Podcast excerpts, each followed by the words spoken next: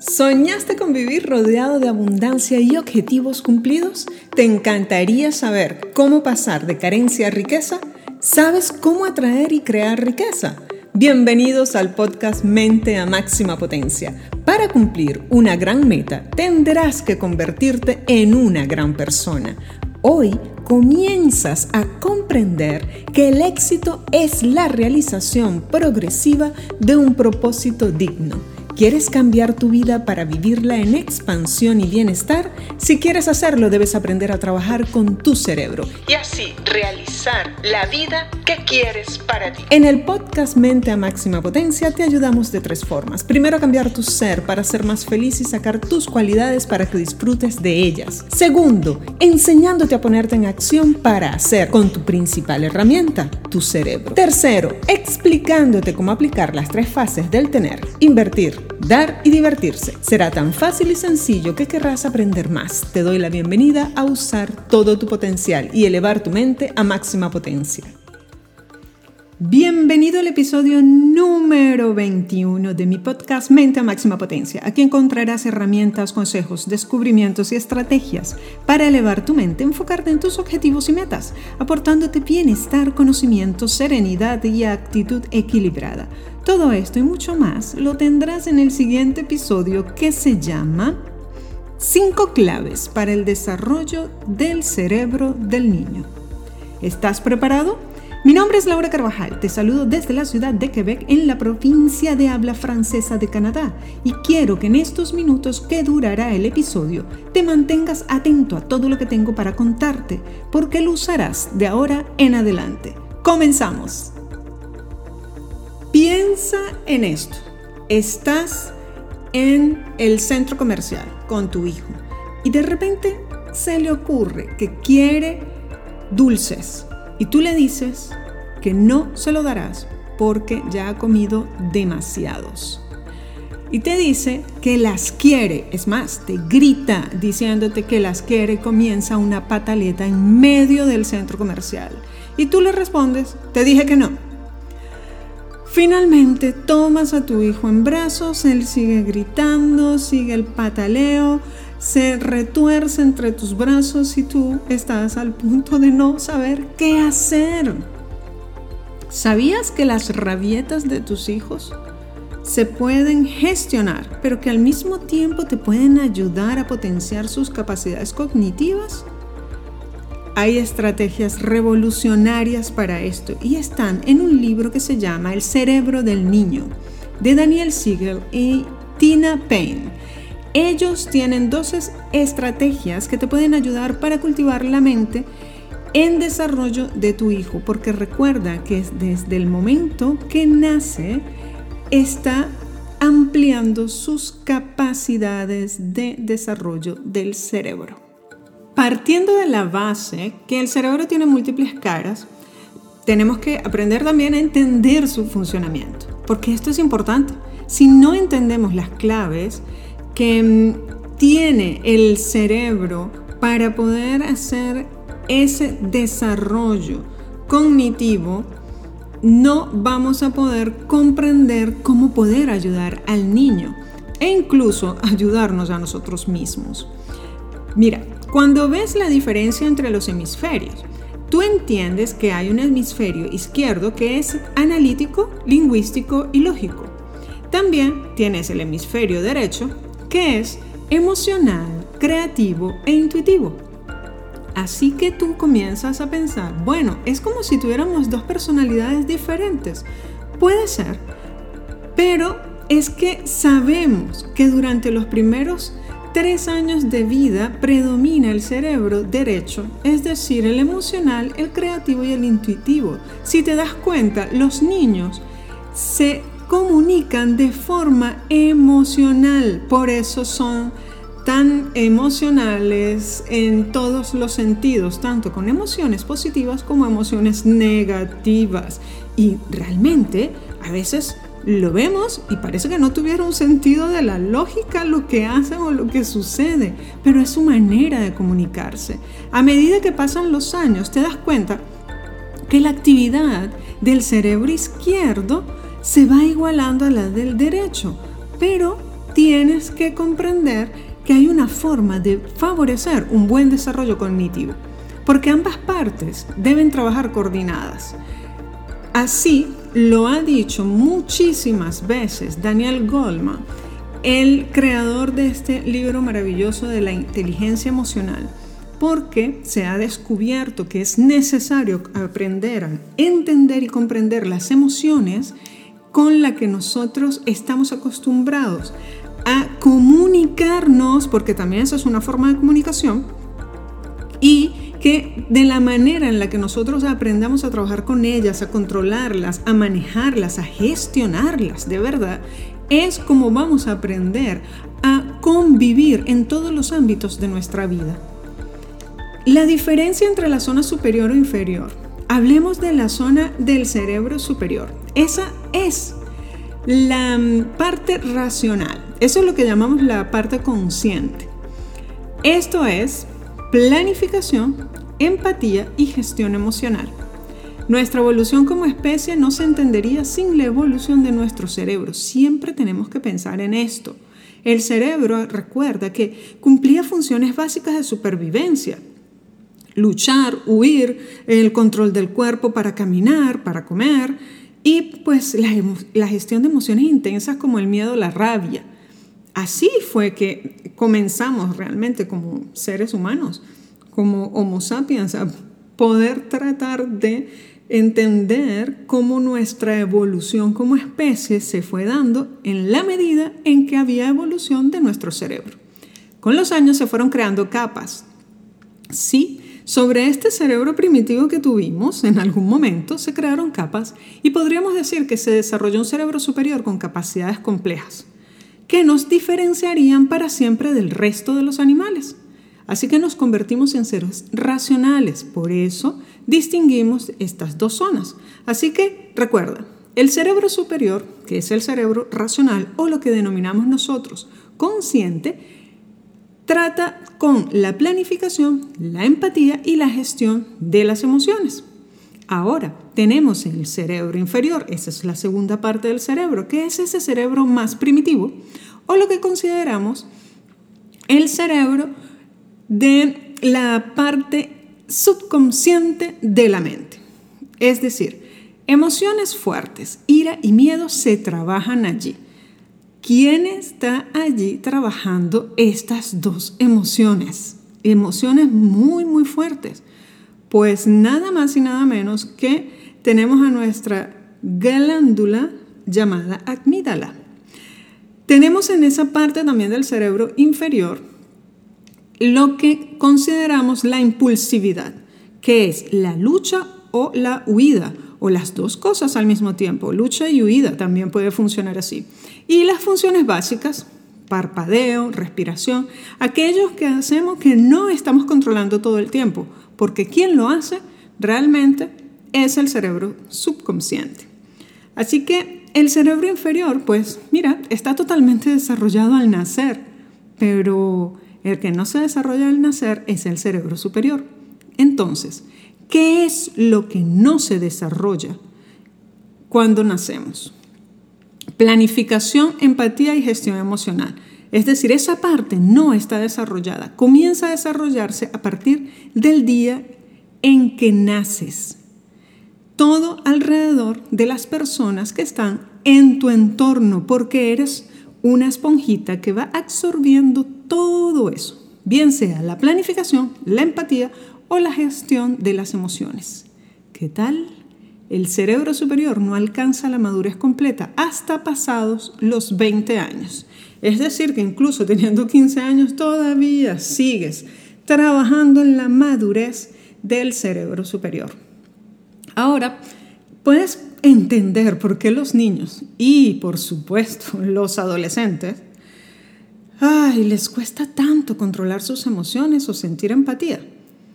No podemos esperar que siempre reaccionen de forma racional y controlen sus emociones porque definitivamente es que su cerebro está en proceso, sí, en proceso de desarrollar esa inteligencia la inteligencia emocional y de desarrollar lo que es la planificación y la empatía.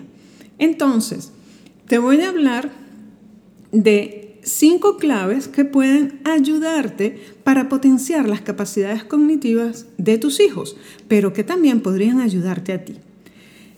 A veces vas a encontrar que los niños no quieren, por ejemplo, vestirse al momento que les dices que vas a salir de casa.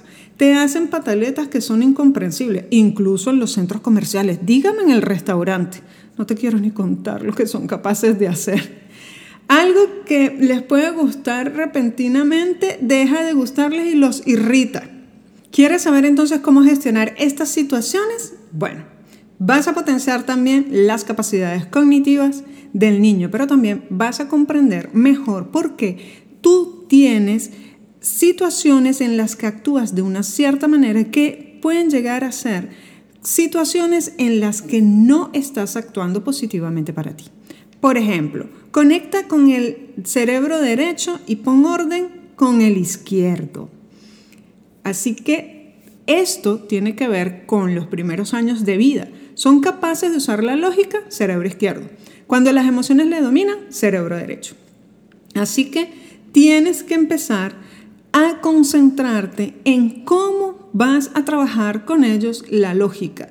De esta forma estarás contribuyendo a que ambos hemisferios trabajen juntos y coordinados. ¿Cuál es la clave aquí? Algo que puede funcionarte muy bien es cuando entran en alguna crisis, en especial entre los 2 y los 3 años, cuando el cerebro izquierdo es menos activo. Puedes dirigir su atención hacia otra cosa. Los sueles tomar en los brazos y le muestras algo de interés que está en otra habitación o hacemos alguna otra cosa para que pueda despistarse de lo que está sintiendo en el momento. Para evitar hablar de experiencias traumáticas, esto tú tienes que parar de hacerlo. Si tú has vivido algún tipo de condición traumática, no hables de esto delante del niño, porque el niño va a querer experimentar lo que estás diciendo. Nuestro instinto nos indica que lo mejor es no darle importancia y le decimos que no ha sido nada, pero el niño sabe que algo pasó allí y eso es un error grave, no decirle lo que verdaderamente pasó. Así que vas a argumentar que esto fue una situación difícil, vas a decir y vas a nombrar las emociones para dar salida a los sentimientos de miedo y desconcierto y el niño va a comprenderlo. Cuando tú haces esto siendo un adulto, comienzas a comprender mejor tus emociones. ¿Sabías eso? A nivel cerebral, contando algo como un accidente que te haya pasado, los diferentes sentimientos que experimentas se refuerzan con la conexión entre hemisferios. Te explico. Pasó el acontecimiento impactante, fue incomprensible en un momento dado para el hemisferio derecho del cerebro, pero después el hemisferio izquierdo le da sentido contando la historia de lo sucedido y explicando los sentimientos vividos. Y finalmente se produce una integración entre ambos hemisferios que da salida a las emociones negativas. Entonces, esto es importante siempre que tú puedas y que haya una experiencia que sea negativa y tu hijo la escuche, que tú la estás contando a otro y el niño te pregunte qué es eso o qué pasó, tú vas a dedicarte a explicar esta experiencia para decirle que a veces algunas cosas no suelen funcionar tan bien. Y tienes que sentarte delante de él y hablarle. Ahora, cuando el caso es que le ha pasado al niño, siéntate delante de él, míralo a los ojos. Tú tienes que estar a la altura siempre del niño para pedirle que te explique todo lo que ha pasado. Esto es mucho más efectivo hacerlo mientras está distraído jugando con algo. Pero hazlo para que puedas ayudarle a explicar cómo se siente. La clave 3, no ignores las rabietas, afrontalas con el cerebro que corresponde. No ignores las rabietas de los niños y, como adulto, no ignores tus propias rabietas. Sí, aunque creas que eso solamente es de niños, no. Si vieras la cantidad de adultos que todavía tienen rabietas como si fueran niños, porque se sienten incomprendidos, porque no escuchan lo que quieren de los otros o porque los otros no hacen como a ellos les da la gana. Esos son rabietas, es decir, personas adultas ya que nunca pudieron aprender a gestionar sus emociones y que esto les ha traído problemas. Cuando tú te sientas con tu hijo a gestionar esa pataleta, tú puedes mostrarle al niño que hay una oportunidad para ejercitar el cerebro. Sí, ¿cómo lo haces? Sentándote con el niño y entendiendo lo que le está pasando, porque hay algo que él está intentando transmitir desde su cerebro inferior, que es el más instintivo. La forma de actuar en cada caso debería ser diferente. ¿Por qué? Porque la rabieta del niño te va a permitir entender cuál es el propósito que él tiene. Siendo plenamente consciente, si quisiera, podría detener la pataleta al instante. Te preguntarás, ¿qué hago? Como su cerebro superior está accesible, puede atender a racionamientos. Es decir, tú le puedes decir o hablar con él tranquilamente en la medida de lo posible, obvio, y no cedas ante sus amenazas. Lo mejor es dejarle claro que su comportamiento no tiene cabida y darle algunos argumentos, no mucho, porque tampoco va a entender que tú le des tanta explicación. Simplemente dale dos alternativas para que pueda escoger y de esas dos alternativas obviamente tienen que estar en la base de que va a dejar de hacer la pataleta. Así que puede que se ponga a gritar las primeras veces, pero cuando te niegas a seguir sus exigencias, su cerebro superior va a detectar que no es efectivo y dejará de usarlo. Así que la mejor estrategia es en una situación de conflicto, cuando el niño esté de esa manera, no le obligues a obedecer sin mediar explicación. Dale una explicación o dos opciones para dejar de hacer lo que está haciendo. Así tú vas a tocar el cerebro inferior, que el niño se vuelve más irritable y rabioso, y es mejor tratar de apelar al superior. No siempre es posible, pero te sorprendería lo efectivo que puede llegar a ser si explicas con argumentos. Así que entonces puedes también tomar una parte de cuando el niño no quiere seguir una actividad o simplemente tú tienes que interrumpir la actividad que le gusta tanto.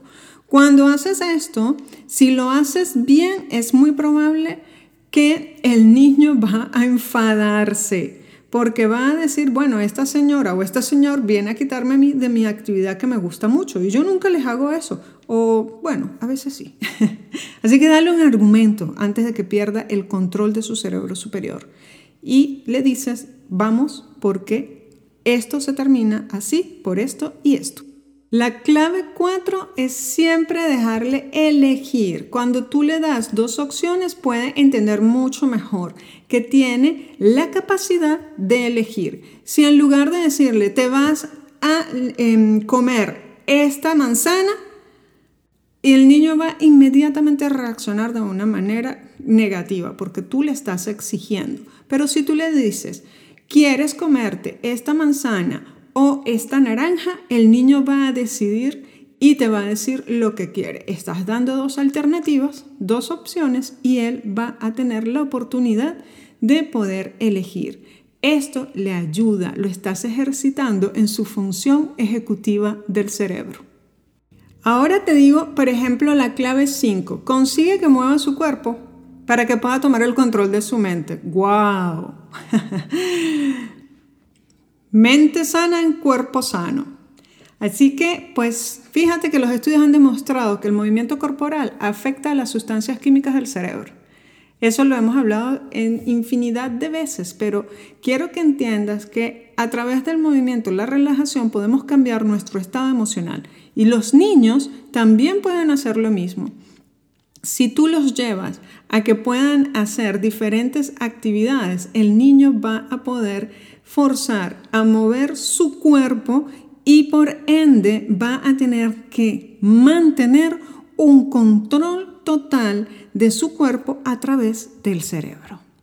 Así que te recomiendo este libro de Siegel y Payne para que tú puedas trabajar con tu hijo. Sigue las estrategias que están allí, pero también esas estrategias te pueden ayudar a entenderte mejor a ti mismo hoy en día como adulto.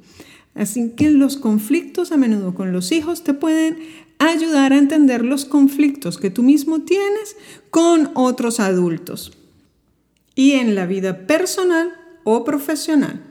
Así que espero que estas claves te ayuden para poder entender mejor tu mente que está a máxima potencia. Hasta aquí este episodio preparado especialmente para ti. Gracias a todos los seguidores en México, Colombia, España, Estados Unidos, Chile, Argentina, Centroamérica y Suramérica. Y a todo el público de habla hispana. Gracias por descargar nuestros episodios, por el apoyo, por sus comentarios, sugerencias, críticas, ideas, recomendaciones. Recuerda, te estoy leyendo y escuchando para mejorar cada vez más. Espero que haya cubierto tus expectativas, implementa todo lo que has aprendido y que te sirva para hacer realidad tus objetivos.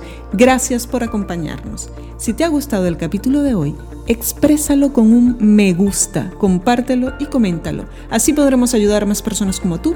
Te esperamos en el próximo episodio y hasta entonces nos vemos en las redes.